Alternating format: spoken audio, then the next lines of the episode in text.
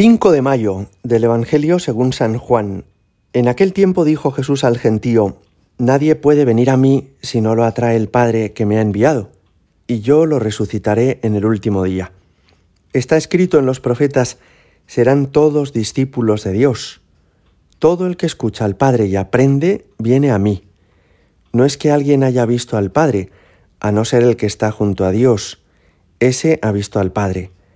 En verdad, en verdad os digo, el que cree tiene vida eterna. Yo soy el pan de la vida. Vuestros padres comieron en el desierto el maná y murieron. Este es el pan que baja del cielo, para que el hombre coma de él y no muera. Yo soy el pan vivo que ha bajado del cielo. El que coma de este pan vivirá para siempre.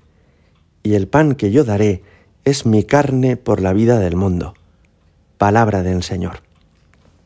Todos recordamos que el libro del Éxodo nos cuenta cómo salió el pueblo de Israel de la esclavitud de Egipto, a través de Moisés, un pobre hombre que tenía dificultades para hablar, Dios hizo el prodigio de desconcertar al faraón egipcio, y a lo largo de un camino sinuoso, durante cuarenta años, el Señor fue conduciendo a su pueblo por el desierto hasta la tierra prometida. Estos acontecimientos, que aparecen en el capítulo 16 del libro del Éxodo, nos refieren que Dios se encargó de darles de comer y de beber durante ese largo trayecto, que no les faltó nunca comida y que por eso Dios les proporcionó todo lo que les hizo falta durante aquellos años. Pues bien, ese pan que caía del cielo con el cual Dios les alimentaba era el maná. Y el maná, aunque caía de lo alto del cielo, era un pan normal, era un pan terrestre, terreno. Fijaos que Jesús se presenta en este Evangelio que acabamos de escuchar como el pan que ha bajado del cielo. Es decir, nos viene a decir que Él es aún más importante que el maná, porque Él es el Dios vivo que se hace alimento para nosotros. Yo soy el pan de la vida, nos dice, el que coma este pan vivirá para siempre. Y se refiere al maná, al decir, vuestros padres comieron en el desierto el maná y murieron, pero el que coma de mi pan, de mi carne, vivirá para siempre. Qué impresionante es pensar que Jesús es aún más grande que ese milagro que Dios había hecho en el Antiguo Testamento. Porque aquel milagro consistió en hacer caer de arriba un pan que en realidad era de abajo.